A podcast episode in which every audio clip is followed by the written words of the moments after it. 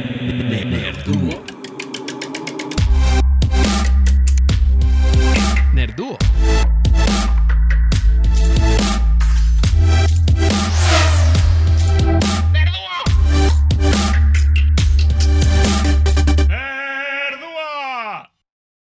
Bienvenidos a otro episodio de Nerduo, queridos Nerdo escuchas. Como siempre ya saben, Nerduo es el podcast creado por dos mejores amigos en donde hablamos sobre los acontecimientos más nerdos de la semana. Curiosamente, esta última semana tenemos solamente dos acontecimientos, una serie de televisión, una película eh, que ya sabrán después lo que pienso de ella, pero parece ser que Chucho y yo estamos en puntos contrarios. Chon, chon, chon. Por fin estamos en desacuerdo en algo. Cosa que pensábamos nos iba a suceder antes, pero aparentemente como adultos hemos crecido y, estamos más de acuerdo en las cosas que vemos. Sin más, obviamente, esta semana vamos a hablar sobre el Snyder Cut de la Liga de la Justicia. Y vamos a hablar también sobre, eh, como a mí me gusta llamarlo, Falcon and Bucky. Aunque se llama Falcon and the Winter Soldier. Pero no sé por qué me da risa decirle Bucky al Winter Soldier. Siento que le faltó el respeto. Eh, pero bueno, eso ya saben, eso viene después. Nerduo, todos los martes, mediodía. Síganos, suscríbanse, denle like. eh, o lo que quieran. Si no les importa, a mí tampoco. Pero bueno, eh, sin más, vamos a esta primera parte de nuestro podcast en donde te pregunto a ti, queridísimo mejor amigo, ¿cómo estás, amigo? ¿Qué tal tu semana? Hola, amigo. Yo estoy muy bien. Muy, muy bien. ¿Así? Porque Ah, finalmente mi papá ya se vacunó, lo cual me da mucho gusto. éxito.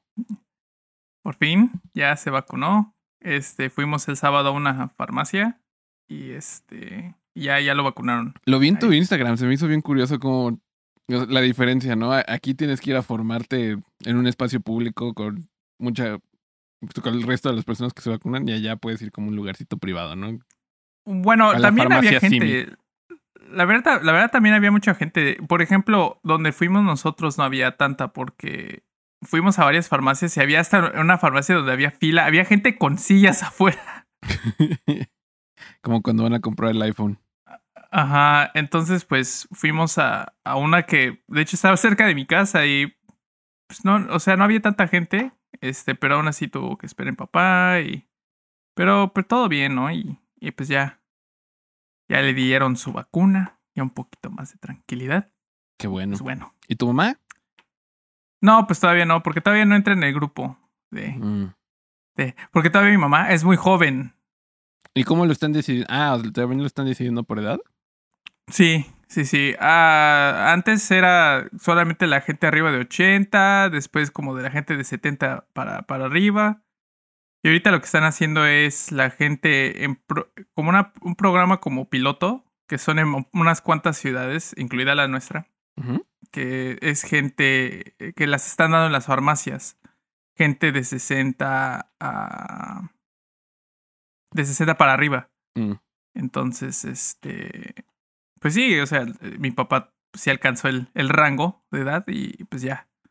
Lo, lo que sí es que. Lo que sí es que aquí, o sea, y creo que esa es una parte de que. que o sea, una vez tú, tú, tú te diste cuenta, ¿no? Cuando viviste ahí en, en Boston y, y cómo se maneja en Estados Unidos, de que no todo es como centralizado, ¿no? Como de que cada, cada, cada región Tiene se rige norma. como por es si sus normas se rige por sí mismo cada cada estado y no o sea ahora sí que como que el gobierno federal al final es como que el que puede como coordinar pero pues no tanto no como en México que pues todo todo lo que diga el gobierno federal se hace no entonces Sí.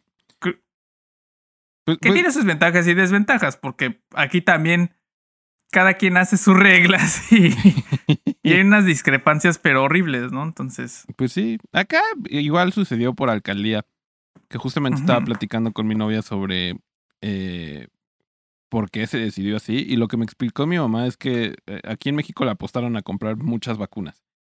Y entonces, conforme van llegando, las han estado aplicando en diferentes eh, alcaldías. Yo tuve la suerte que en la alcaldía en la que me tocó, pues ya aquí viven mis abuelos y mi mamá y ya vacunaron a mi mamá y a mis abuelos y ayer justamente ya les pusieron la segunda dosis. Ah, Entonces, ya nada más esperamos 21 días y deberían estar inmunizados mis, mis abuelos y mi mamá. Entonces ya eso te, te da un respiro, la verdad, pero lo que sí está canijo es que, por ejemplo, mi hermano que sigue viviendo en Estados Unidos ya también le pusieron su vacuna, la primera dosis, y él apenas va a cumplir 50 años. En Estados Unidos se pusieron las pilas locochonamente. O sea, aquí en México me impresiona que seguimos como no hemos salido ni de la primera fase, ¿sabes? Sí. Sí, sí, sí, no. Este, sí, Estados Unidos creo que, creo que su, su, su, su, su táctica fue de arreglar el, el, ya cuando ya estaba totalmente devastado por el COVID con las vacunas y pues. Sí, no.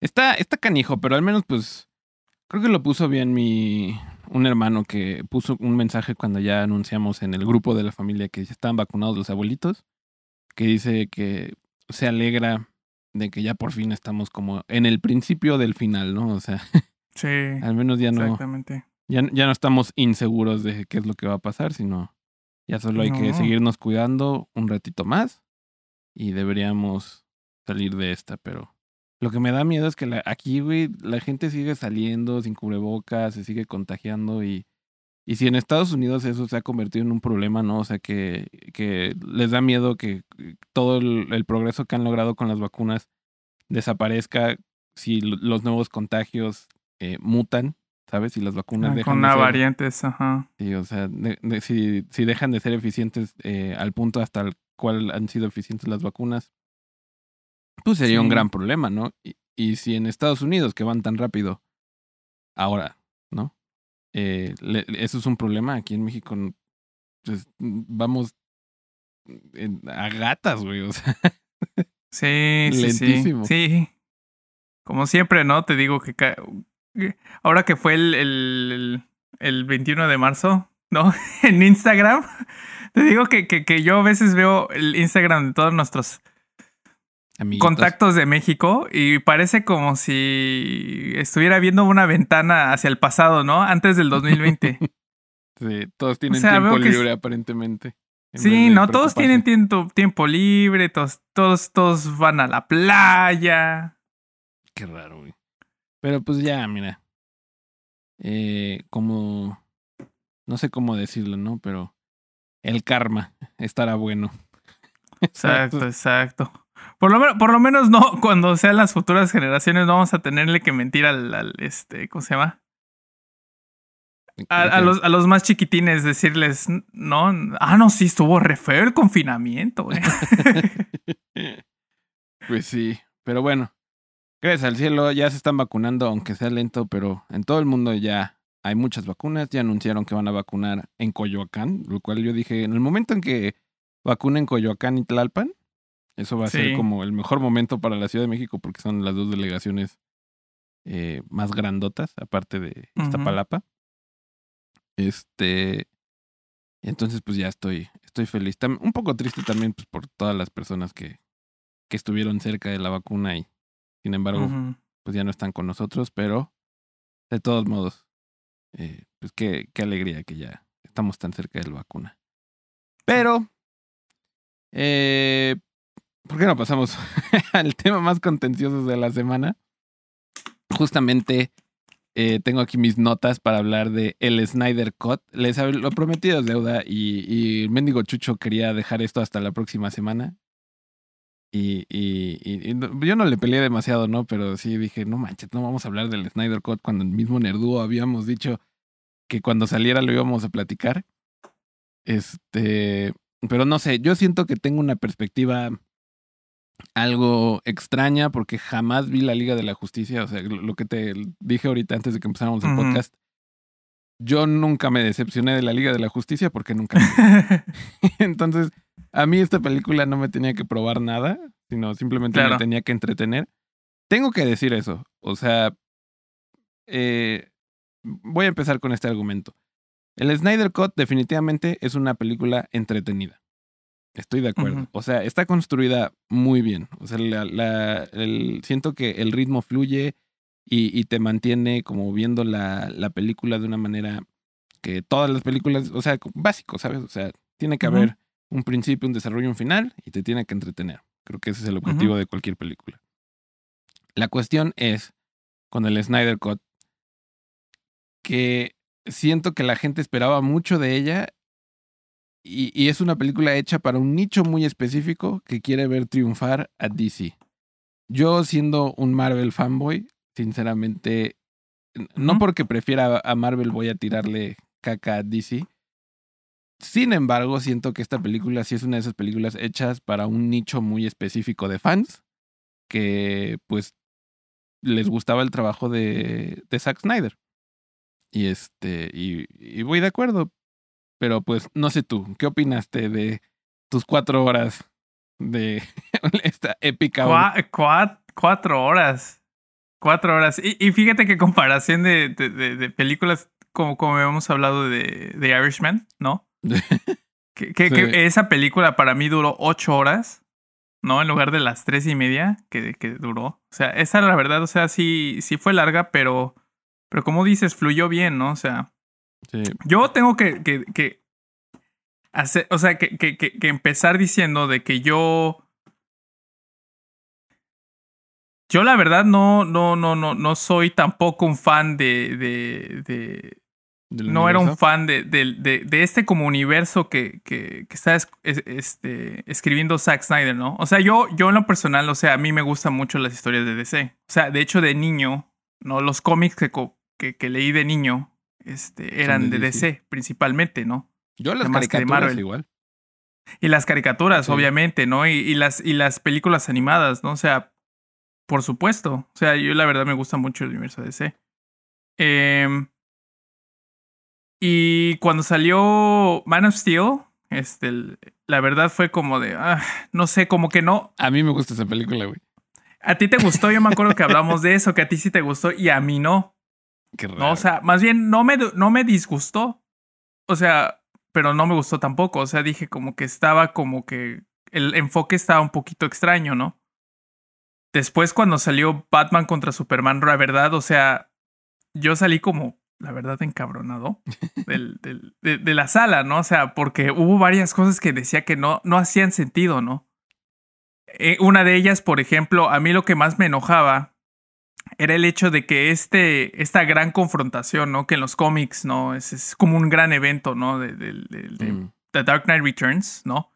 Que ya es cuando es un Bruce Wayne ya viejo, pero también ya un Superman ya, ya veterano, ¿no?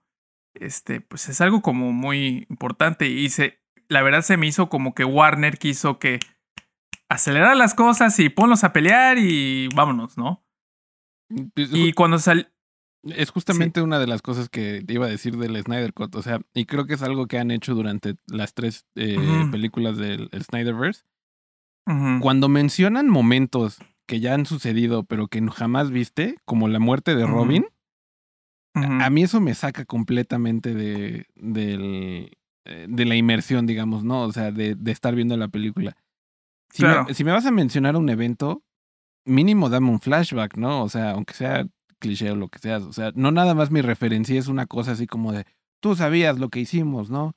O sea, me, uh -huh. me recuerda a, cuando, a Budapest en los Avengers, cuando Hawkeye uh -huh. y y este la vida negra, la vida negra dice no oh esto es como Budapest no y, y Hawkeye sí. le, resp le, responde creo que tú y yo recordamos Budapest muy diferente siento que ahí esa línea funciona porque Hawkeye está del lado de la audiencia está diciendo de claro. qué de qué demonios me estás hablando sabes sí. y, y aquí no funciona porque claramente todos los personajes involucrados recuerdan una situación por ejemplo, la muerte de uh -huh. Robin, que también es eh, eh, se referencia de nuevo en el epílogo del Snyder Cut. Claro. Y, y, no es el único momento, o sea, siento que, que e, el universo de, de, Snyder depende mucho de cosas que no has visto. Y, y eso me, sí, me saca y de, de, onda. Y de referencias como que a lo mejor ya se están sobreentendiendo. Y lo entiendo sí. totalmente. Porque es para los fans. Sin o sea, si, si, conoces los sí. cómics, conoces la historia. Pero claro. alguien común va a ver eso y va a decir, ¿qué es esto? Guácala, y lo va a aventar.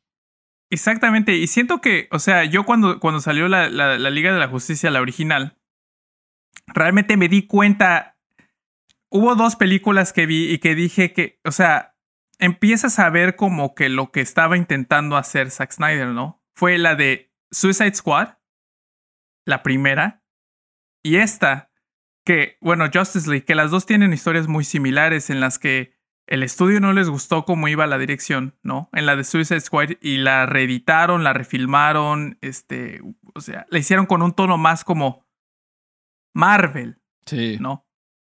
Y lo mismo con lo de Justice League, que obviamente pasó toda la tragedia de la hija de, de Zack Snyder, ¿no? Pero aprovechó Warner para...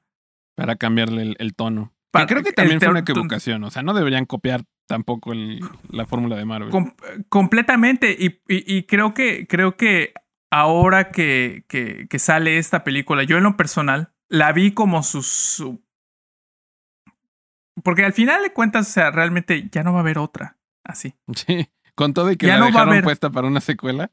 Ya no va a haber otra. Todos sabemos que no va a haber otra. Pues sí. Entonces, eh, o sea, yo la verdad pienso, yo, yo, yo, yo, a diferencia de Batman contra Superman, esperando una película en ese entonces, a lo mejor como tipo Civil War, ¿no? En el, en el que ya hay una historia, ¿no? Atrás y mucho Sí. desarrollo de personajes. Aquí realmente yo esperé, yo, yo realmente esperaba ver su visión de la película, ¿no? Y a mí en lo personal, comparando con lo que salió primero, la verdad siento que fue realmente fue un éxito, o sea, para él. Y, y, Pues sí. y para la gente que, que realmente que sí confió mucho en él, como dices, ¿no? O sea, como por ejemplo mi novia, ella siempre le han gustado esta, es, es eh, las, las tres primeras películas. Y ella le gustó mucho, ¿no? Y yo en lo personal siempre he sido como que, ay, sí, tu, tu, tu universo de DC, que no sé qué, ¿no? Porque a mí la verdad no. Pero ya terminando de ver esta película dije, realmente ya entiendo qué era lo que quería hacer, ¿no? Y, y, siento que así como la trilogía de las secuelas de Star Wars, ¿no? Creo que todo este universo de DC, incluido ahora las películas de La Mujer Maravilla y de Aquaman y los, todas las que han sido víctimas como del querer replicar el éxito de Marvel, ¿no? Sí. Y creo que tienes toda la razón. O sea, eh, replicar. Eh, creo que la respuesta debe caer en un punto medio, en donde dejas al director ser lo suficientemente creativo como lo que se intentó, por ejemplo, con. No me maten, con Ryan Johnson. ¿Sabes? O sea, creo que la intención era buena. La cuestión es que tiene que haber un, una buena... eh, ¿Qué es lo que sucedió en Marvel? Que creo que es difícil de replicar. O sea, la relación entre Joss Whedon o los hermanos Russo y Kevin Feige eh, fue, y también con John Favreau, por ejemplo, con las películas de Iron Man que iniciaron todo, eh, fue tan buena que, y, y hubo como una cohesión entre lo que se quería hacer con el universo, que el- la producción metió mano hasta donde tenía que meter eh, y, el, y, el, y el arte también creció hasta donde tenía que crecer. Definitivamente, y digo, no es el séptimo arte, digamos, el MCU, ¿sabes? O sea, pero definitivamente se, se evolucionó algo con las películas de Marvel. ¿sabes? O sea, el cine creció de una manera eh, que no esperábamos. O sea, un, un, una, literal es una historia de 23 películas. Eh, O sea, es loco, ¿no? Y, y todo el, contenido audio- audiovisual que salió a partir de eso, aunque hoy en día ya no es canónico, pero, o sea, Agents of Shield y las series de Marvel y, y cómo creció Marvel después de estar al borde de la bancarrota, creo que eh, es una cosa que, pues, obviamente la gente quiere emular. La cuestión es que no es tan fácil como emular eh, eh, la- las cosas como de, ay, sí, somos DC, vamos a tirar un buen de dinero en esta película y hacer un universo, ¿sabes? O sea, no Claro. es tan fácil, si no pregúntale al Señor de los Anillos o a Harry Potter o a este, incluso la Guerra de las Galaxias, lo que toma construir un universo. En donde creo que esta película, mi, mi primer punto que escribí viendo esta película es, eh, y ahora que ya vi, no he visto la película original porque dije, o sea, no, no me puedo forzar a ver la película original después de haber visto esta, porque algo que sí creo de esta película es que es definitivamente mejor que la versión anterior. ¿Por qué? Porque he visto videos en, en YouTube sobre la de gente que puso como eh, cachos, ¿no? El cacho como estaba en la original contra el cacho como está en esta reedición. Y definitivamente, o sea, se nota en, en, en el diseño de Steppenwolf, en, en los chistes que dicen todo el tiempo, ¿no? O sea, que estaban intentando emular a Marvel y obviamente iba a salirse de la caracterización que ya estaba intentando poner Zack Snyder dentro de su universo y que pues, se vuelve como un pastiche muy feo, ¿sabes? O sea, que, que, no tiene como significado real dentro de este universo. Ahora, con todo y que esta versión se me haga mejor, no creo que sea una película buena. Y, y creo que está en, en, el hecho de que, lo que te digo, o sea, como es un, un ciclo retroalimentativo en donde, eh, digo, con mucho respeto a Zack Snyder, porque sé que esto fue un trabajo de amor, ¿sabes? O sea, esto es completamente mi opinión y la verdad creo que el, el, verdadero valor, como tú dices, de esta película es la realización de algo apasionado por parte de Zack Snyder y que al final se lo dedicara a su hija. Digo, qué bonito, ¿sabes? O sea, es como de regresar a un punto que le duele mucho en su vida y decir, esto lo hago por ti. Eso, eso creo que cualquier opinión que quien sea tenga sobre esta película es como se, disipa a, través de, de, de, esa perspectiva, ¿no? Claro. Eh, pero en, en, cuanto a los rollos de producción, siento que fue un círculo vicioso entre que los fans querían ver esta cosa, Zack Snyder quiso hacer la película, ¿sabes? Y entonces la producción le dio rienda suelta a Zack Snyder, entonces ya no había una producción que detuviera el capricho del director. Y ahora, primero que nada, cuando vi que era una 4 contra 3, eh, eh, la relación de aspecto, dije, ¿qué es esto, no? O sea, dije, sentí que la tenía que ver en mi televisión de antaño. Y hasta estuve contemplándolo. Saco mi, tengo una televisioncita de esas así que ponías en tu cocina. Y dije, saco esa madre y lo conecto para verlo ahí para que quepa en mi cuadrito, ¿sabes? ¿Se verá mejor? No lo sé. Este, pero al final sí lo vi en, en mi en mi compu, pero no, se me hizo una decisión algo extraña porque sabiendo que todo mundo lo iba a ver o en su celular o en su computadora, es una relación de aspecto que no queda muy bien con monitores o con pantallas de celular. Entonces ya desde ahí es como de, eh, ¿qué, estoy viendo? Los encuadres estaban bonitos y entiendo lo que quería hacer también, que pareciera todo como un cuadro renacentista, ¿no? Bueno, lo que pasa es que obviamente quería replicar la, este, el formato de IMAX, ¿no? Obviamente. Pero siento que, o sea, lo entiendo por la manera en que está encuadrada la película. Pero no tenemos IMAX en nuestras casas. Es cierto, pero te digo, como, como te lo vuelvo a comentar, o sea, no, no, no. Y tú lo dijiste, de hecho, o sea, no es una película, ¿no? Que es para toda la audiencia, ¿no?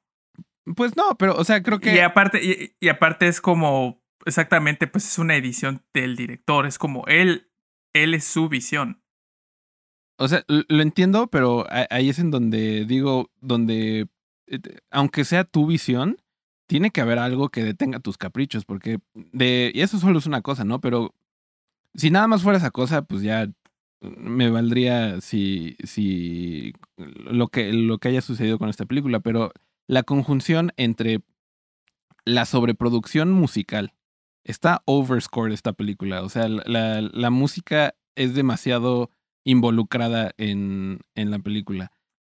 El que todos los golpes sean en slow motion, todos, o sea, no hay ninguno que no eh, suceda en, en cámara lenta. Sabía que ibas a decir eso. Sabía que ibas a decir eso. El hecho que los leitmotivs son abusados. O sea, un leitmotiv funciona muy bien en una película de dos horas porque no se vuelven evidentes. En cuatro horas cada vez que golpea a la Mujer Maravilla, escuchar un coro. Desde la primera vez que la vemos, sale la Mujer Maravilla y un coro de Amazonas. ya cállense. O sea, porque ya al final de la película siento que ya no funciona. Porque ya no es la ya no es la escena de la Mujer Maravilla, más bien ya es la Liga de la Justicia. Tienes que tener otro motivo. Como siento que ahí lo hace muy bien Avengers. Cuando tienes la escena que rota, alrededor de los Avengers en la primera, empieza ahora sí bien pesado el leitmotiv de, de la, de la música de los Avengers, ¿no? O sea, el chan, chan, chan, chan, chan, chan, chan. O sea, esa canción, desde esa película te la pegaron de, esta es la canción de los Avengers, pero la de Iron Man es I am Iron Man o cualquier canción de Chip Trick o de rock ochentero, ¿sabes? O sea, cada personaje tiene su motivo pero no significa que te lo pongan cada vez que salga ese personaje, porque si no se vuelve como una cosa... Eh, vuelvo a la idea del, de, ¿cómo se llama? Como del collage y del pastiche extraño. O sea, sientes que son, no sientes que hay una cohesión, sino que siguen siendo personajes en su propia película, en una película más grande. Y, y, Claro. y, y- y me cansó muchísimo, ¿no? O sea, claro que tenía esta idea como de crear dios, o sea, la idea de los dioses griegos está muy presente en esta película, por eso todo está en cámara lenta, por eso eh, el- el- la relación de aspecto, ¿no? O sea, cuando, eh, creo que es muy evidente cuando Flash toca el cubo para despertar a. Superman. O sea, es como, literal es como una pintura renacentista, ¿no? O sea, es Dios tocando el dedo del hombre, ¿sabes? Y lo entiendo y se ve muy bonito, pero cuando todas tus escenas críticas son exactamente así, se vuelve repetitivo, ¿sabes? Se vuelve una cosa difícil de ver. Te digo que, o sea, y, sabía que ibas a decir eso porque yo también fue una de las cosas que, por ejemplo, cuando vi Man of Steel, eh, critiqué mucho de, de, de las decisiones como de la fotografía, ¿no? Que exactamente se volvían muy repetitivas. Sin embargo, eh, creo que no es justificación, pero simplemente la, un- la- una, una forma en la que se puede como explicar no exactamente ese, ese, esa decisión este, de estilo simplemente viendo su filmografía. O sea, no necesitamos. P300, Sí, sí. ve Watchmen, ve Soccer Punch. Y son en la misma situación. Todas las tres películas tienen lo mismo y las tres películas, una de las cosas que la gente, o bueno, que, que en la crítica se ha criticado más, ha sido el slow-mo. Pues sí. Pero por ejemplo, Ha sido en- el slow-mo. en- Entonces, en 300 siento que- funciona porque te da esta sensación de que estás viendo un cómic, ¿sabes? Sí, es cierto, pero incluso si tú ves las críticas de 300 en la época, en esa época, una de las cosas que mucha gente puso de que se vea excelente, sin embargo, hay incluso si ves Rotten Tomatoes o este IMDb o Metacritic, una de las cosas que ponen algunos críticos es de que el overuse del bullet time, porque en ese entonces todavía estábamos como que Matrix, y todo el pedo, ¿no? Sí. Y si ves Watchmen, está muy cañón, está horrible. Ay, está- hablando o sea, de Watchmen, ¿podemos dejar de poner Hallelujah en las películas de superhéroes, por favor? Pero Me- no pusieron Hallelujah ¿Cómo aquí. no? En los créditos. Los créditos. En los créditos, Ah, bueno, o sea, los créditos. Vi los pero ya- créditos y me hicieron pensar en Shrek. eh, bueno, pero ya hasta el final. Sí, pero. Pero, o sea, estoy de acuerdo con pero- eso. Bueno, pero espérame, pero, pero en, e- en ese aspecto, eso sí. Y luego dijiste lo de. ¿Qué, qué dijiste después? Ah, lo de los leitmotivs. Yo también estoy completamente de acuerdo en esa, en esa situación. Eh, también creo que puede tener una explicación el hecho del score. Porque el score este, lo pusieron al final. De hecho, desde el principio, este Danny Elfman estaba contratado para hacer el, score original de, de- de la Liga de la Justicia. Sí. Sin embargo, como la gran mayoría, a menos de que seas la que compuso el score de Joker, ¿no? Que lo compuso antes de hacer la película, ¿no? Este. Y hicieron la película, ahora sí que encima o al mismo tiempo que, que filmaron las escenas. El score de Danny Elfman lo hicieron ya cuando había acabado la producción de Joss Whedon. Mm. Entonces estoy muy seguro que, pues, por obvias razones, porque pues, aparte filmar un score y en- más en pandemia, eso pues no es cosa fácil, ¿no? Pero aparte Este- también tiene esta música con, con vocal, ¿no? O sea, con. Ah, con la, ah, la, la, la- la pa- esa parte de, esa parte de Bjork, sí, sí, estuvo muy extraña. Sí. Pero Y- te digo, o sea, y si, si ves, por ejemplo, un- escenas de Watchmen, ¿no? O sea, eh, es completamente, te digo que ya es una decisión, te digo que, que, que yo vi esta película ya no por lo que debería de ser, sino por como la... Ahora, ahora sí que estaba, lo estaba viendo como si estuviera viendo una película de Tarantino, porque voy a ver una película de Tarantino, no voy a estar esperando ver una película de Tarantino diciendo, espero que sea una película de Martín Scorsese, ¿no? Sí. O sea, No ves a esperando que sea coherente.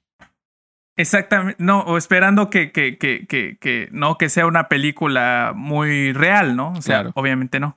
O sea, y eso lo entiendo. Siento que el lenguaje visual, hasta eso es como de, si lo veo desde la perspectiva de Zack Snyder, o sea, mi argumento se termina reduciendo a no me gustan las películas de, de Zack Snyder. O, o no comparto como, como ese gusto por, por el visual como Sí. lo hace. También lo que me costó muchísimo trabajo es que todo sea efectos visuales que, digo, entiendo que también los efectos visuales son tan buenos como el, el artista de efectos visuales tenga tiempo. ¿Sabes? O sea, si tienes una semana para hacer una escena, te va a quedar bien chafa si lo comparas a la misma escena, pero tuviste un mes para hacerlo, si tuviste un año. Entonces, por ese lado, como que no quiero criticar mucho, pero, o sea, critican mucho a la Guerra de las Galaxias porque toda la película, la, todas las películas son en pantalla verde, o Marvel también, que todos los, que por ejemplo, Tony Stark ni siquiera utiliza el traje de, después de la primera película, ya casi siempre tiene el traje por CGI.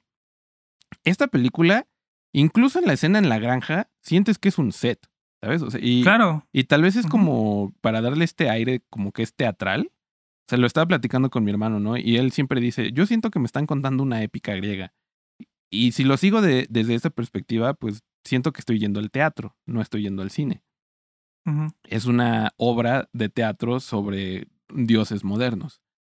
Y de esa manera lo entiendo, pero también me saca muchísimo porque el, todo, todo se ve muy bonito. Steppenwolf se me hizo increíblemente bien diseñado. Y sí veo por qué la gente se quejó del anterior, pero luego veo a Cyborg contra Steppenwolf. Y Cyborg siento que todavía tiene como esta. Eh, que todavía se veía como se veía Steppenwolf en el original. Claro. Y, y eso que lo, y eso que lo, lo, le mejoraron un poco el diseño, ¿eh? O sea. Sí, sí vi que hasta ahora tiene cuatro brazos y parece hombre araña. Pero, pero mira, al final creo que en donde realmente. Eh, porque eso son cosas de opinión. Eso es mi opinión meramente. En donde realmente creo que sufrió esta. Esta película fue. Y fue evidenciado en el hecho de que. Eh, le dije una broma a mi hermano, le dije. Esta película debió haberse llamado eh, Cyborg y Aquaman, la historia de la Liga de la Justicia. ¿Sabes? O sea, porque les faltó dos películas para presentar a la Liga de la Justicia. Creo que se adelantaron porque vieron que Avengers estaba pegando. O yo qué sé. Sí. Este. Pero eso es algo que Avengers hizo muy bien. Ahorita estoy a la mitad de una maratón con mi novia, en donde estamos viendo todas las películas de Marvel, una tras otra. Y acabamos de ver Marvel 1. Esa película funciona muy bien, incluso cuando introdujeron a Natasha Romanoff y a Hawkeye en otras películas como personajes secundarios en Avengers funcionan bien como ya todos como personajes principales porque poco a poquito, ¿no? Dos horas a dos horas te fueron dando información y te dieron espacio para como pensar en hacia dónde va el universo, para hacer teorías, ¿no? Para, o sea, como que le dejan espacio para respirar a cada película. Cuando en cuatro horas te presentan un personaje que es Cyborg, es, sin Cyborg no hay Liga de la Justicia, ¿sabes? O sea, él es el que resuelve el problema al final y sin embargo no tiene su propia película ahí es en donde me, donde siento que realmente la, la, producción, la dirección, o sea, en general, todos como que debieron haberse como tirado para atrás y decir, ¿por qué no empujamos la Liga de la Justicia un poquito más hacia adelante? Le damos espacio a un personaje tan importante como Cyborg, le hacemos su película, le hacemos como, eh, eh, crecemos esta idea de, de, del duelo que tiene por su mamá, del duelo que tiene contra su papá, ¿sabes? O sea, eh, crecer Aquaman no nada más como un este hombre guapo, sino como un personaje que siente cosas. Claro. Que eso sí vi en la primera película, Aquaman y la, la, y la Mujer Maravilla solo son eye candy, ¿sabes? O sea, están ahí para verse guapos. Y, y, realmente, o sea, por ejemplo, ahorita estás diciendo de, de, la historia de Cyborg y de Aquaman. Y ya ves que el actor, ¿no? Ray Fisher fue uno de los, los que apoyó más el Snyder Cut, ¿no? O sea, todo el tiempo le estaba apoyando y. Ahora veo por qué, porque pues, todas sus escenas la quitaron. Todas, todas. O sea, realmente, eh, cuando lo estábamos viendo, mi novio y yo estábamos diciendo, realmente, por obvias razones, está realmente enojado porque toda su historia la quitaron. Pues Igual Aquaman, o sea, toda esa parte donde sale Willem Dafoe no estaba. Claro. Y, y, por ejemplo, en, la, en, el corte original nada más vemos cuando llega, incluso toda esa escena en la que este, eh, habla con, con Mira, ¿no? Eso pasa antes de la pelea, no después, ¿no? Entonces de repente, o sea, cuando llega y empieza a hablar de, empiezan a referenciar a la reina y, y tú dices, ¿qué, qué, está pasando? Y de repente empiezan a pelear y ya se acabó, ¿no? O sea, ese fue Aquaman, esa fue su introducción. Eh, yo siento que, que o sea, realmente, y sí, sí, entiendo, o sea, totalmente. Y este te digo que fue por muchos años como que mi gran enojo con esta, esta serie por no tomarse el tiempo. Sí. Sin embargo, y obviamente todos tienen la culpa, ¿no? Aquí nadie se, no tanto, tanto. Pero es incluso mala organización, o sea, al final es incluso, que tenían una buena historia, pero la organizaron mal. Sí, o sea, incluso Zack Snyder por pues acceder a hacer todo esto, ¿no? Pero yo también siento que él, tenía la, la, la, fe y la creencia de que podía hacer, ¿no? ¿No? Contar su historia. Pero si tú te das cuenta, o sea, todo lo que ha salido a la luz, ¿no? Con Man of Steel, con Batman contra Superman, incluso con esta, ¿no? O sea, todas las cosas que le hicieron cortar Warner, incluso en Batman contra Superman. Tú, no sé si has visto, pero el, Ultimate Cut de, de, Batman contra Superman, que es la versión del director, dura como tres horas.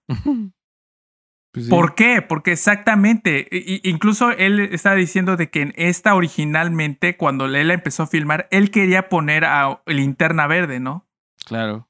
A, John Stewart. Yo también creo que, pero eso es algo que te tienes que ganar con la audiencia, ¿sabes? O sea, porque cuando nos dijeron Endgame dura tres horas, todos dijimos, pues va, Solo son 10 años de nuestra vida, güey. Amigo, pero, pero amigo, pero no van a poner una película de 3 horas en, porque eh, no van la segunda no iban a poner Batman contra Superman en 3 horas. No, o sea, pero por eso es lo que te digo, o sea, si tu plan de, desde un inicio es voy a grabar una película de 3 horas, ok, bueno, por eso te digo, siento que Marvel lo hizo bien porque su película de 3 horas, Avengers 1 dura 2 horas y media para empezar. Y cada Avengers como que era un poquito más larga. Entonces cuando nos dijeron que Endgame iba a ser la más larga de todas las de Avengers, lo aceptamos porque ya teníamos 10 años invertidos en esta historia y obviamente no nos íbamos a, perder el gran final. ¿Sabes? Y ya había toda todos los puntos que genera Endgame son muy coherentes con lo que acabamos de ver, ¿no? O sea, Infinity War nos dejó choqueados así de, perdieron los buenos, ¿sabes? Claro. Entonces como que el, el payoff es muy bueno. Que aquí, por ejemplo, yo cuando salí encabronado de Batman contra Superman fue porque mataron a Superman.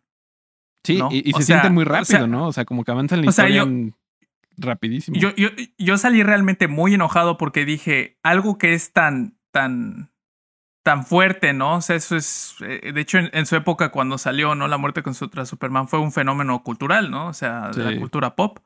Este, y siento que lo hicieron muy rápido. Te digo que, o sea, al, fin, al final del día, cuando yo, yo, yo, yo, yo vi esta película por lo que es, ¿no? Y como, no como con estos, como le dicen, rose tinted glasses, ¿no?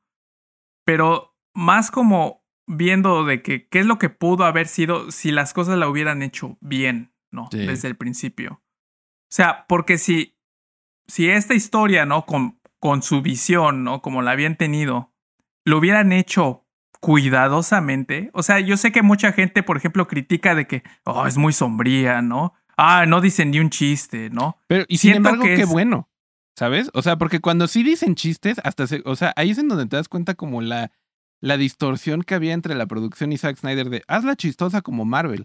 Pero Flash, o sea, eh, como es tan sombría y las cosas son tan tristes en esta película, cuando Flash hace chistes, yo leo, le dije a mi novia, se sentía como si alguien fueras al funeral de alguna persona y alguien en el funeral le hiciera un chiste. O sea, se siente fuera del lugar. Y sin embargo, y sin embargo, porque no viste la, la original, los chistes de Flash en la original. No, y sí, sí vi los videos, Dios mío, o sea, son tres veces peor. Y, hay cosas que, por ejemplo.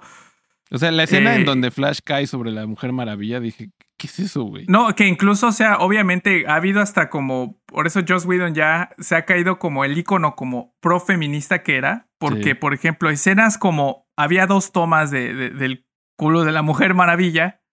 Cuando va a ver a Cyborg y cuando están bajando del, del, avión, ¿no? Este. Flash y, y Batman. Había dos tomas realmente muy específicas de su trasero. Más más la, la, la, la, toman, o bueno, esa escena que incluso Gal Gadot dijo que, que, que ella se sintió muy incómoda cuando él, ella le dijo, ¿no? A Joss Whedon que no se sentía como haciendo esta escena, ¿no? Pues sí. O sea, que cae, literal, cae sus tetas, ¿no? O sea, que es como totalmente fuera de lugar, ¿no? Pues sí. Esa escena, por ejemplo, cortaron esa escena en la que la niña no le dice, le dice que tú puedes ser lo que quieras, ¿no? La cortó Joss Whedon, ¿no? Y esa ya la habían filmado, por ejemplo. O sea, si hay unas cosas que, que, que siento que. Te hacen que cuestionar, sí. ¿no? Se hacen cuestionar mucho, ¿no? O sea, Sí. las decisiones. Y, y, y pues sí, ¿no? O sea, pues, pues siento que, que. Como lo veo de una perspectiva, a lo mejor de que vi la primera película, pues sí, o sea, sí te hace cuestionar, ¿no? Que, por ejemplo, en, en la última escena, en toda la escena de acción, Flash, en lugar de ser, porque spoiler, bueno, ya, ya dijimos toda la película, pero Flash eh, viaja en el tiempo, ¿no? O sea, rompe, Flash rompe Boy. la barrera del tiempo con el Flash, con, el Spe- Speed Force, ¿no? O sea, Sí. Retrocede en el tiempo regla. porque, porque al final del día Darkseid gana, ¿no? O sea, Pues sí. gana, o sea, eh, eh, eh, y, y él regresa en el tiempo y, y salva a todos, ¿no? Este, y es un momento heroico, ¿no? En la película original, su momento heroico era salvar a esta familia rusa que estaba en medio del desmadre y que a nadie le importaba. Sí, no, o sea, vi, te digo, en estos videos de comparación, creo que lo más horrible fue el final. Sí, O sea, el final del- de la película, el, creo que eso sí le doy a, a la Liga de la Justicia. O sea, pues sí, te avientas las cuatro horas, o sea, pero sientes que viste dos, el, dos películas. Y por eso al final el payoff está chido. O sea, el final en donde sí logran detener a, a Darkseid y sientes que. O sea, y claramente están seteando la siguiente película de la Liga de la Justicia, ¿no? En donde va a llegar Darkseid, en donde Mm. toda la Liga de la Justicia va a tener que estar lista para luchar contra. O sea, es, es el Thanos, digamos, ¿no? Y, y de hecho, según yo, Thanos está basado en Darkseid. O sea, Darkseid, de- de- exactamente. desde los cómics. Entonces, o sea, hace completo sentido. It makes sense. Lo que me encanta de. No me voy a, a quedar nada más diciendo lo que no me gustó. Lo que me encantó de esta película es que los villanos son villanos porque son villanos. ¿Sabes? Sí. O sea, son la, la personificación de, del- de las cosas malas en el universo. Y no necesitas Sí. una razón idiota, porque ahí sí critico un poco Marvel. La razón de Thanos para destruir el universo se me hace tonta y también se me hace algo que mucha gente en nuestro propio planeta piensa cuando dicen, es que estamos sobrepoblados, deberíamos morirnos. Se me hace un argumento muy idiota y poco empático a lo que realmente sucede, ¿no? En, Claro. en, eh, eh, y entonces, cuando un villano como tan poderoso como Thanos tiene esta idea tan inocente del universo, eh, que cree que así se van a arreglar las cosas, eh, eh, eh, vuelve, en, en mi mente, vuelve muy tonto el villano. Es como de, pues, o sea, pues lo único que tiene realmente de malo es que es muy poderoso, porque su, su, mente es débil, claramente. Eh, pero con Darkseid, o sea, da miedo. O sea, Darkseid en toda la película lo único que hizo fue parar, pararse y vimos su, como su, este, silueta a través del portal que se abre cuando eh, regresan a Steppenwolf a través del portal descabezado. Y, y da miedo, ¿sabes? O sea, porque es Sí. como, ¿por qué quieres destruir el mundo? ¿Por qué quieres controlar el mundo? ¿Qué, qué es esto, no? O sea, y, y obviamente el, el, las cosas que más miedo te dan, pues son las cosas que no entiendes, las cosas que no conoces. Y Sí. Darkseid es una muy buena personificación de eso, ¿sabes? O sea, no, no te lo explican, no te tienen que decir por qué Darkseid es, es, es villano, simplemente es el villano. Exactamente, es la personificación, personificación del mal, ¿no? Sí. Y, eso y- sí y se me incluso, hizo muy chido. y por ejemplo, hay, hay escenas en, o sea, a mí una de las escenas que más me gustó, que cortaron, no sé por qué cortaron en la versión original toda esta parte de las Amazonas cuando llega Steppenwolf. Sí. Ah, esa escena estuvo muy bien. Las escenas de acción fueron muy buenas. Por ejemplo, en la, es- en la original, o, o bueno, esa, tanto esa como el flashback, ¿no? De toda la pelea, con incluso hasta linterna verde y todo, este, la cortaron. O sea, las que cortaron a la mitad, le hicieron como un montaje, ¿no? Sí. Entonces, por ejemplo, esa parte de las Amazonas fue excelente. ¿Sabes? Como que se me decía como si estuvieran este, haciendo una carrera de relevos, pasándose el, el- el cubo. Sí. Pero conforme van pasándose el cubo, se van muriendo, ¿no? O sea, es, es- es lo más cañón. Sí, justo. O sea, creo que eh, e- en ese sentido, creo que la, la acción y, o sea, la, la grandeza que cada personaje tiene está muy bien eh, personificada. El único personaje que sí se me quedó a medias fue Flash. Pero también supongo porque pues sabían que le iban a hacer su película. Claro. Entonces e- él como que lo estaban seteando para, para hacerlo crecer, ¿no? En, es, es el Tom Holland de este universo, el, el- el Ezra Miller. Entonces, este, pues, sí me pareció muy, eh, muy, muy curioso como eh, cómo personificaron todo el, eh, el universo. Y, pero sin embargo, o sea, también siento que te, e- es un trago amargo porque es como de todo esto es una película que te confirma que pudo haber sido muy bueno. ¿Sabes? O sea, y lo primero que hicieron los fans cuando, cuando vieron la película fue hacer trending topic el, el hashtag Restore the Snyder, the Snyderverse. ¿Sabes? O sea, que los fans quieren, quieren ver ese universo culminar, quieren ver hacia dónde va a llegar todo eso, ¿no? Y también un poco como masoquista, o no sé cómo decirlo, pero el, el epílogo de que, que nos da como 30 diferentes finales Zack Snyder. Como, como el Señor de los Anillos. Sí, no, pero que en El Señor de los Anillos es porque Tolkien era muy malo escribiendo finales y literal escribió 30 finales. Entonces Peter Jackson era como, ¿cuál es el final? ¿No? O sea, tenía que escoger alguno. Este, pero en, el, en, en esta película más bien es como de, pues miren, hacia aquí hubiéramos cre- crecido esta historia. Hubiéramos llegado hasta este punto, ¿no? Y siento que eso es el epílogo. Es como de, es, esa escena que regrabaron con el Guasón. eh, Sí. Es Za- Zack Snyder diciendo, esto hubiera sido la Liga de la Justicia 2. Que, si- que siento que realmente le está diciendo a, a- a- a mi novia que, que toda esa escena es de los outcasts, de los. El, ahora sí, de los ya meritos, ¿no? De los que ya no, de seguro no tienen ni un futuro en el universo, ¿no? O sea, Sí. obviamente Ben Affleck ya se le acabó su. su Pues sí. No creo Su que él quiera regresar. no, Jared Leto, tam- Jared Leto tampoco. Y qué triste, porque sinceramente, mira, yo no vi eh, Suicide Suicide, Squad. Squad. pero esa escena del Guasón con Batman, holy moly. ¿Sabes? O Excelente. sea, fue incluso con que fuera Jared Leto, o sea, creo que todo el, hate que le echaron a Jared Leto, siento que se lo tomó muy personal y e hizo una perso- personificación del Guasón que me agradó muchísimo en ese cinco minutos que nos dieron al final Sí. de, de- del Guasón. Lo que, no, lo que no me gusta es que referenciaran cosas como que mataron a Robin Ajá. y nadie sabe por qué mataron a Robin y por qué nos interesa eso, ¿sabes? O sea, Sí. yo lo entiendo porque pues conozco la historia, pero Sí. pero si, si no hubiera leído los cómics o visto las caricaturas, esa escena perdería muchísimo poder para mí. Sí. También sale obviamente este John Manganiello como Deathstroke, que él iba a ser el villano de la película de Ben Affleck, de hecho, de Qué Batman. chido. Yo, Que lo, él yo lo vi y dije, luchó- oh, va a golpear a Tobey Maguire. que, que por años él pidió ese, ro- ese rol, por cierto. Incluso en las películas de Nolan, él decía que si había un Deathstroke, él quería ser, ¿no? Sí.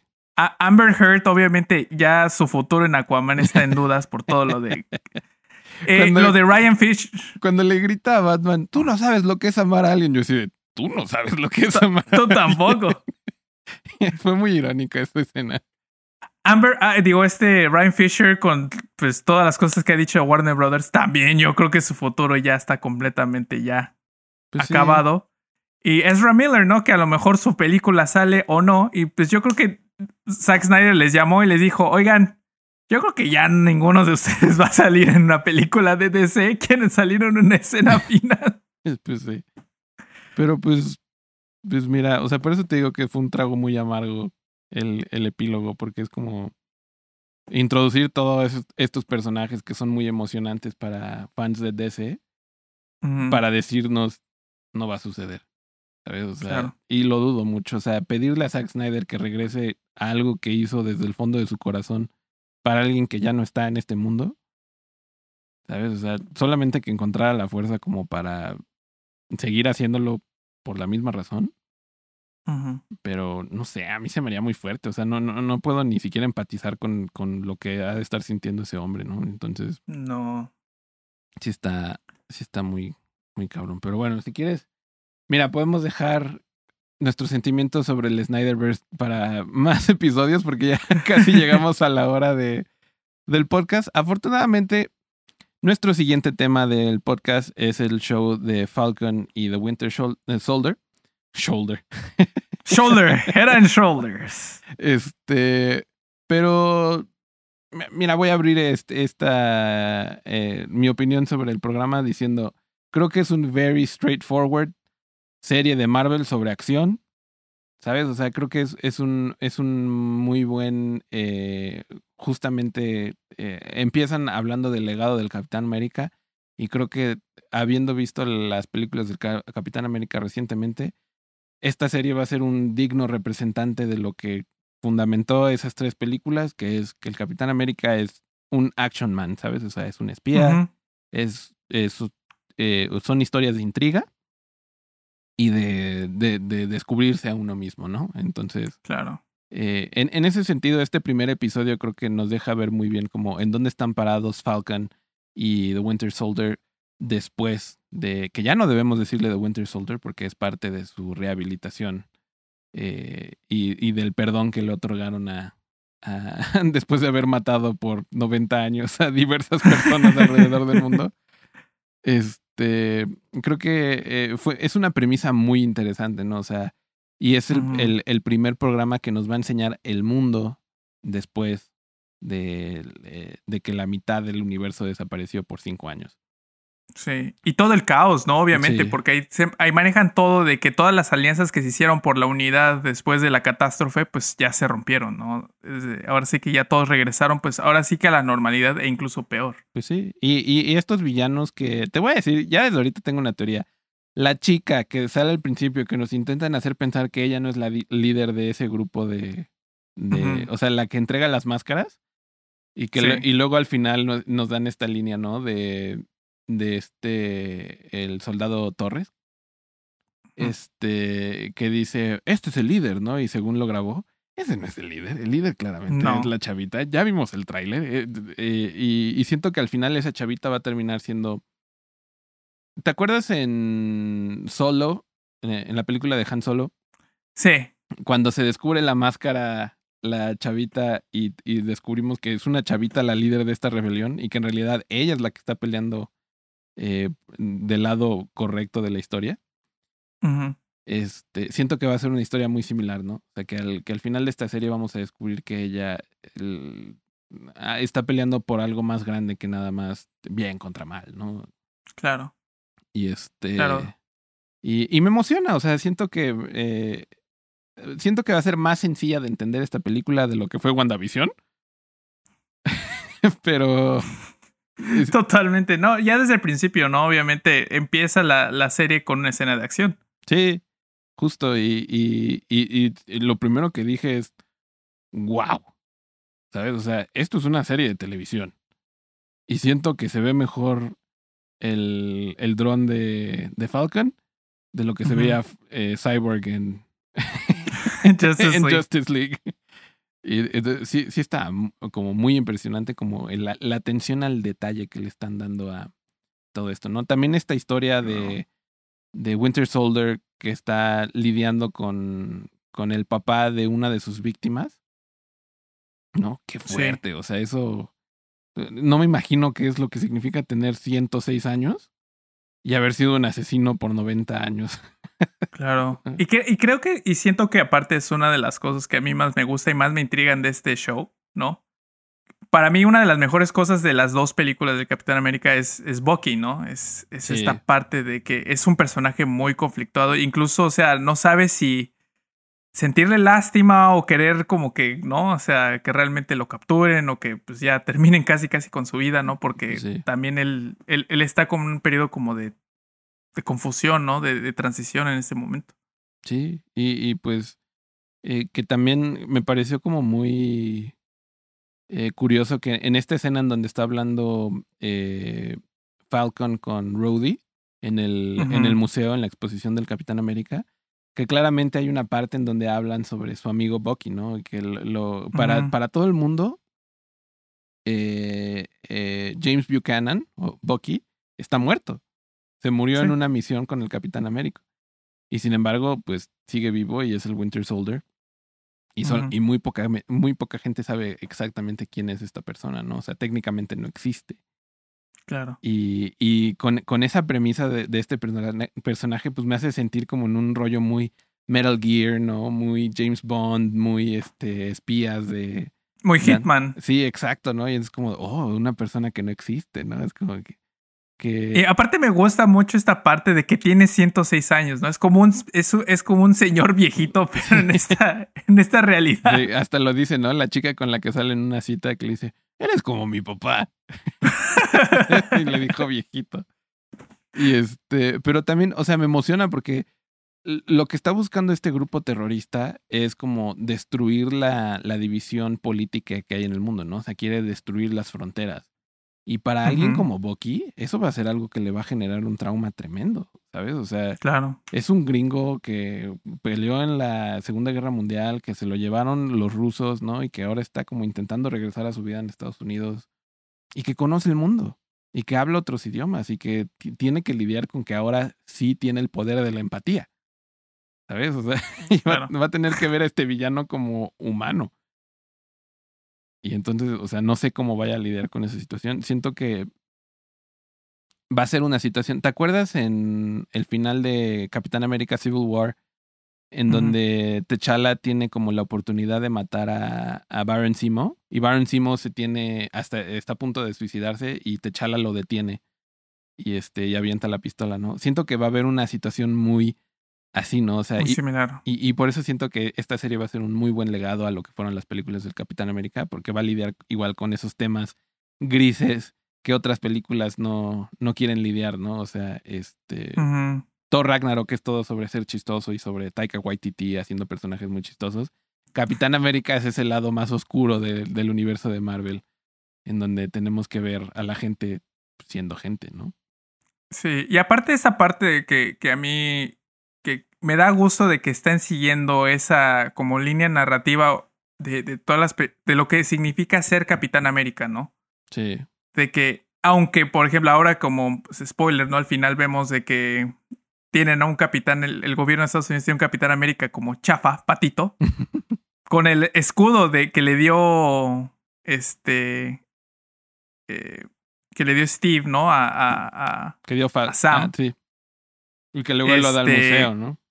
Y después se lo da, dona al museo porque no se siente digno, ¿no? De, de ser, porque de ser el Capitán América, ¿no? Pero él lo dona Y- para que la gente lo admire, no para que lo utilice alguien más. Mendigo gobierno Es- americano. Exactamente. Y, y, y siento que, pues desde el principio, ¿no? Desde lo que, desde el Capitán América, ¿no? Desde que por qué le dan el, el, el, el suero del super soldado, ¿no? Porque no es acerca de ser el más fuerte o el más rápido, ¿no? Sino es de tener, It's about being the good guy. Ser, ser el- exactamente la, bu- la buena persona. Y Sí. siento que toda esta serie va a lidiar con eso, ¿no? De que el que porta el escudo no es el más fuerte o el que no, el que puede ser más calificado de ser Capitán América, sino que el que es el bueno. Por una razón, Pues sí. el Capitán América le dio el escudo a Sam y no, por ejemplo, a Bucky, ¿no? Que todos dicen, ¿por qué no se lo dio a Bucky? Pues porque Bucky no es una persona realmente buena, ¿no? Pues sí. O sea, y por- y porque no está listo, ¿sabes? O sea, y creo que el Capitán América No. también ente- entiende a su amigo lo suficiente para saber que tiene suficiente conflicto en su vida como para dejarle el peso del legado del Capitán América encima. ¿Sabes? Claro. Y aparte que el Capitán América puede ser quien sea. O sea, eso, eso es algo que sí está cimentado en los cómics. No siempre ha sido Steve Rogers el Capitán, el Capitán América. Incluso Steve Rogers ha dejado eh, canónicamente, ¿no? El, el, el, el- el escudo y, ha- y se ha presentado con otros nombres como Nomad. Que mucha gente teoriza que van a, a utilizar e- ese nombre para el nuevo personaje en el que se va a convertir Falcon al final de esta serie. Eh, pero pues e- es, justo, ¿no? O sea, el- creo que el MCU trató muy bien al Capitán América, ¿no? Desde eh, Avengers 1, en donde lo vemos por primera vez y que él descubre que Shield está haciendo eh, armas nucleares con, con la tecnología de, del tercer acto. Claro. Eh, e- e- es curioso porque incluso él siendo como todo patriota, como que igual desconfía de lo que su propio gobierno puede hacer, ¿no? Cuando le ponen enfrente los acuerdos de Sokovia, eh, él es el primero en decir, no, o sea, esto es justamente contra lo que peleamos en la Segunda Guerra Mundial, o sea, nos están quitando nuestro derecho a, a elegir, a, a ser libres. Y entonces, eh, e- e- esa, ese ideal del Capitán América creo que eh, lo va a hacer se va a ver como eh, si, si en, en Civil War y en Winter Soldier el Capitán América tuvo que lidiar con la noción de que el mundo ya no es tan blanco y negro como lo era en, en los años 40, a Falcon y a Winter Soldier les va a tocar un mundo aún más gris, ¿sabes? O sea, después de que la mitad del mundo sufrió y la otra mitad del mundo solo le pasó un día, van a tener que lidiar con esa situación, con gente nueva, con nuevas perspectivas sobre lo que debería ser el mundo. Y van a tener que descubrir qué es lo que significa ser ese hombre bueno, como bien dices, en este nuevo mundo. Sí. Ahí es en donde se va a poner interesante. Y como le dices, lidiar con, con estas decisiones, yo creo que como grises, ¿no? O sea, de, de, de, de realmente no, no saber cuándo realmente hacer el bien o cuándo no hacer, no, o sea, lo correcto, sino más bien hacer lo correcto, aunque no sea lo bueno. Claro. Porque al final del día, Capitán América, al final del día, este, ese es como que lo, incluso el hecho de que él decida, ¿no? O sea, vivir su vida, a lo mejor no era lo bueno, ¿no? Hacer, ¿no? Pero era lo correcto en ese momento. Pues sí. Y creo que eh, le estaba diciendo también en, en, esta maratón que lo voy a anunciar ahorita. En, en, el momento que acabemos mi, la maratón, mi novia y yo vamos a hacer un especial de Nerdúa en donde voy a invitar a mi novia y vamos a platicar sobre lo que hemos aprendido. Muy bien. A través de esta maratón. Porque hay muchas cosas que se me olvidan, ¿sabes? O sea, son literal 10 años de detalles. Y son muy detallistas en, en estas películas. Y más porque lo estamos viendo en orden cronológico según cómo sucede la historia y no cómo salieron en el cine. eh, pero justamente, ¿no? O sea, lo. Eh, este ejercicio de, de, ver las películas lo que me hace apreciar muchísimo como estas nuevas series. En el sentido que hay muchas particularidades que vamos a disfrutar porque es una historia que culmina sobre los hombros de otra historia que duró 10 años. Y, que están siguiendo como esta idea del cómic, ¿no? En donde eh, hay que reinventar, o sea, te pueden contarle, ha habido mil y un versiones del Capitán América desde los años eh, eh, cuando salió en, en los 40, 50. Eh, y, y lo mismo con Spider-Man y cualquier superhéroe, ¿no? O sea, cada vez que sale una nueva versión del personaje, te vuelven a contar la, esa misma historia, pero con un twist, ¿no? Y, y, eso es lo que me gusta mucho de lo que están haciendo con, con el universo de Marvel, que están siguiendo esa ideología. Vamos a contar estas películas de historias que la gente ya conoce, pero con un twist, ¿no? O sea, cómo es que estas historias se modifican en la pantalla grande. Y, y funciona. Entonces, y creo que porque funciona exactamente por eso, porque lo están viendo como si fueran escritores de cómics. Se están agarrando y respetando a lo que es el personaje originalmente, pero dándole este giro, ¿no? O sea, como, como todos ya así, claramente se están basando en Paraguanda, en el cómic de House of M, y, y va a pasar esto, y van a introducir esto, y el multiverso, y no sé qué. Y al final no nos dieron nada de eso. pero funciona porque nos dieron la versión que ellos querían contar. ¿Sabes? Respetando el, personaje original y haciendo poderosísima a Wanda, ¿sabes? O sea, no tuvo que depender de nadie para, para convertirse ella en un personaje muy fuerte. Y espero lo mismo de Falcon y de Winter Soldier. O sea, nos están dando los personajes secundarios de la fase anterior y los están haciendo primarios, ¿no? O sea, son... Y siento... Sí, y siento que, que, que, que eso es algo que Marvel entiende muy bien, ¿no? O sea, es entender las limitaciones de las historias de los cómics, ¿no? Por el medio en el que está, incluso por la época en la que estuvieron escritos, ¿no? O sea, eh, y adaptarlos, ¿no? Adaptar varios de los puntos claves, ¿no? Y, y, hacerlos congruentes con el universo que han estado construyendo, ¿no? O sea, porque como dices, ¿no? A lo mejor muchos fans hubieran dicho, pero ¿por qué no hicieron House of M como dices? No, o sea, al 100%. Bueno, pues porque no hay mutantes, ¿no? O sea. Sí, y, y es, o sea, es necesario para contar esa historia, ¿no? Que introduzcan a, a los X-Men.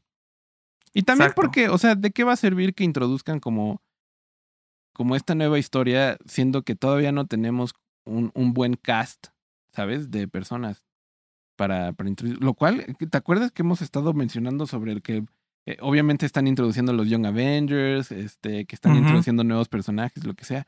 Volví a ver Iron Man 3 y dije, el niño de Iron Man 3, que ¿Verdad? eh, El en los niño cómics Iron es 3. Iron Lad, ¿sabes? O sea, es la versión chiquita de, de Iron Man. Y que le deja su laboratorio, ¿no? Y que yo espero que si hagan algo con ese personaje, porque mi teoría es que claramente él iba a ser la- lo que Tom Holland terminó siendo para eh, Infinity War y para Endgame, ¿no? O sea, el, el, el, el niño mentoreado por Tony Stark que al final eh, sufre la pérdida de, de Tony Stark. Al poder acceder a Spider-Man, pues obviamente prefieren tener un Spider-Man que un niño que nadie conoce dentro de las películas. Pero también siento que eso le, dio la- le da la libertad a este personaje de convertirse en cualquier cosa. Y, y un personaje también bastante chido. Hay una foto por ahí en de la premiere de Endgame, en donde están el actor de, de ese personaje y Tom Holland así de, agarrado de los hombros. Dije, qué raro. Sí. Se ve chido, pero. Pero es curioso como. O sea, lo mismo que en los cómics, ¿sabes? O sea, hay un cabo suelto en las películas que en cualquier momento pueden amarrar y, a- y poner e- en. ahora en, en el presente de, de, de la historia, como pasa en los cómics. Abren historias para que de ahí salgan otros cómics, ¿sabes? Otro personaje A lo mejor no ahorita, pero después. después. Y eso, eso, eso está muy padre. Creo que, y de ahí siento que sale como el éxito de estas películas, que te presentan suficiente información cada película, pero no te intentan eh, atosigar, ¿no? Con, con demasiada eh, eh, historia, ¿no? O sea, que, vuelvo a decirlo, ¿no? Es, es, para mí eso fue como lo más difícil de ver el Snyder Cut. Pero pues bueno, Sí. o sea, es- esas eran otras circunstancias eh, y limitaciones. Pero bueno, llevamos ya nuestra hora de podcast, amigo. ¿Te parece si lo dejamos ahí? ¿Algo más que Claro, o a, menos, agregar? a- a- o a menos que quieras hacer la versión del director de este podcast. Cuatro horas de Nerduo, ¿por qué no? Cuatro horas de nerdo, no vamos a comer. Yo me muero, Este- miren, para los que no saben, yo tengo aquí unas luces de producción y, y mi computadora que está grabando el video y el audio y aparte prender estas luces.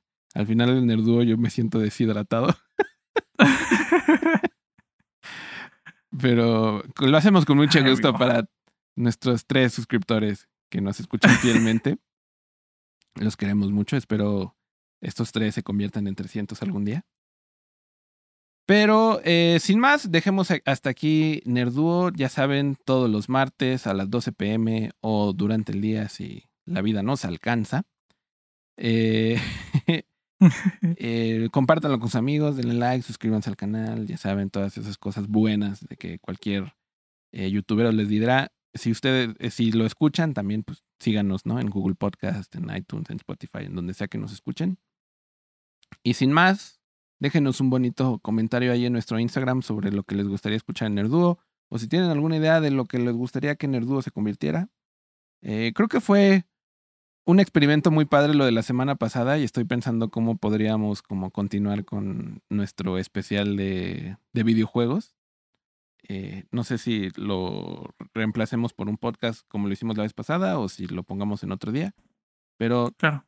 creo que vamos a continuar con esa idea. Eh, nada más denos tiempo de, de coordinar algunas cosillas. Pero sin más, ¿algo más que quieras agregar, Chucho? No, cuídense mucho. Eh, también comenten si les gustó el Snyder Cut o no. Si ya la vieron. Sí. Si la planean ver. Ay, Planen, su, planen su, su- todo su día alrededor de ver la película. Hidrátense, por favor, y coman algo.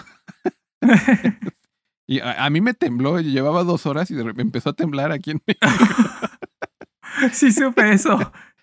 Nos- nosotros, nosotros teníamos tanta hambre que, que, que como a la hora y media este, tuvimos que calentar una pizza en el horno. Sí, porque teníamos mucha hambre. Tuvimos que calentar una pizza en el horno, ni modo. Mira, con todo y todo, aunque no sean muy fans de DC, el, ese final del Snyder Cut les va a dejar un, un buen sabor de boca, ¿no? O sea, es agridulce, por lo que ya dijimos, de que nunca va a continuar esta historia, pero Claro. eh, al final está, está bien construido, pues.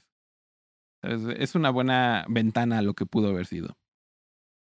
Pero bueno, sin más amigos que decir, se, nos despedimos de este Nerdúo especial de dos temas nada más y nos vemos la próxima semana. Los queremos. Adiós. Adiós. Nerduo.